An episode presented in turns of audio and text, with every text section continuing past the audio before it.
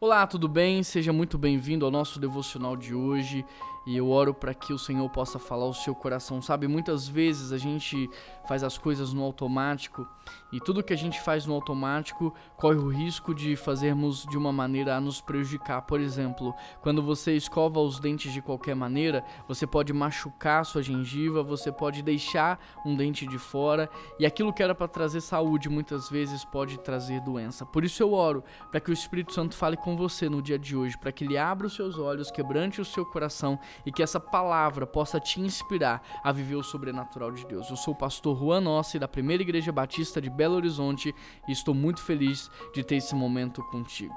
Daniel 6, verso 10, o texto diz assim: Quando Daniel soube que o decreto tinha sido publicado, foi para casa, para o seu quarto, no andar de cima, cujas janelas davam para Jerusalém, e ali fez o que costumava fazer três vezes por dia. Ele se ajoelhava e orava, agradecendo a Deus. É, Daniel soube aqui de uma notícia muito ruim.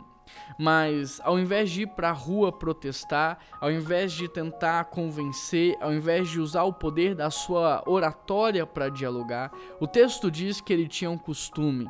Ele três vezes ao dia ia para sua casa, entrava no seu quarto, fechava sua porta e ele orava. E se você conhece a história de Daniel, você sabe o quanto Deus usou a vida desse homem para transformar o lugar aonde ele estava. E tudo isso aconteceu porque ele buscava as suas vitórias no secreto. Agora é interessante porque você sabe disso, o mundo espiritual rege o mundo material.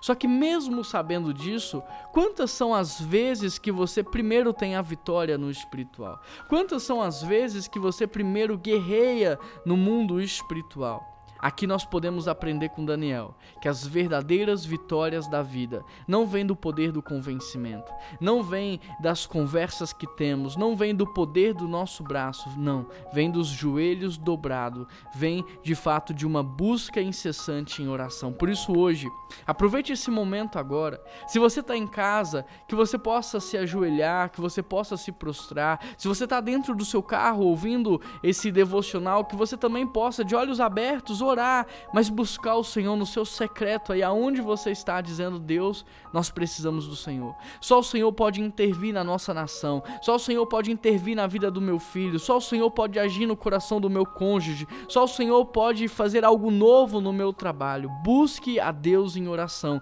e confie, porque a palavra do Senhor diz é, que se você clamasse Ele, Jeremias 33:3, Ele te responderia e anunciaria a você as coisas grandes e firmes que Ele tem preparado para sua vida.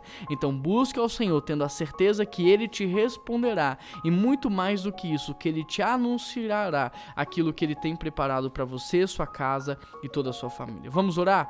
Querido Deus e eterno Pai, nós queremos te agradecer pela sua bondade, fidelidade, o seu amor conosco. Nós queremos te agradecer porque nós podemos buscar ao Senhor, clamar a Ti, e nós queremos te agradecer porque o Senhor responde às nossas orações, Pai. Ó Deus, que todos é, esses clamores, que todas as orações, que todas essas intervenções, ó Pai, cheguem ao seu coração e que o Senhor possa dar uma palavra de solução a cada um de nós. Obrigado, Deus, porque o Senhor nos ama e o nosso coração encontra descanso em Ti. Em nome de Jesus que oramos. Amém.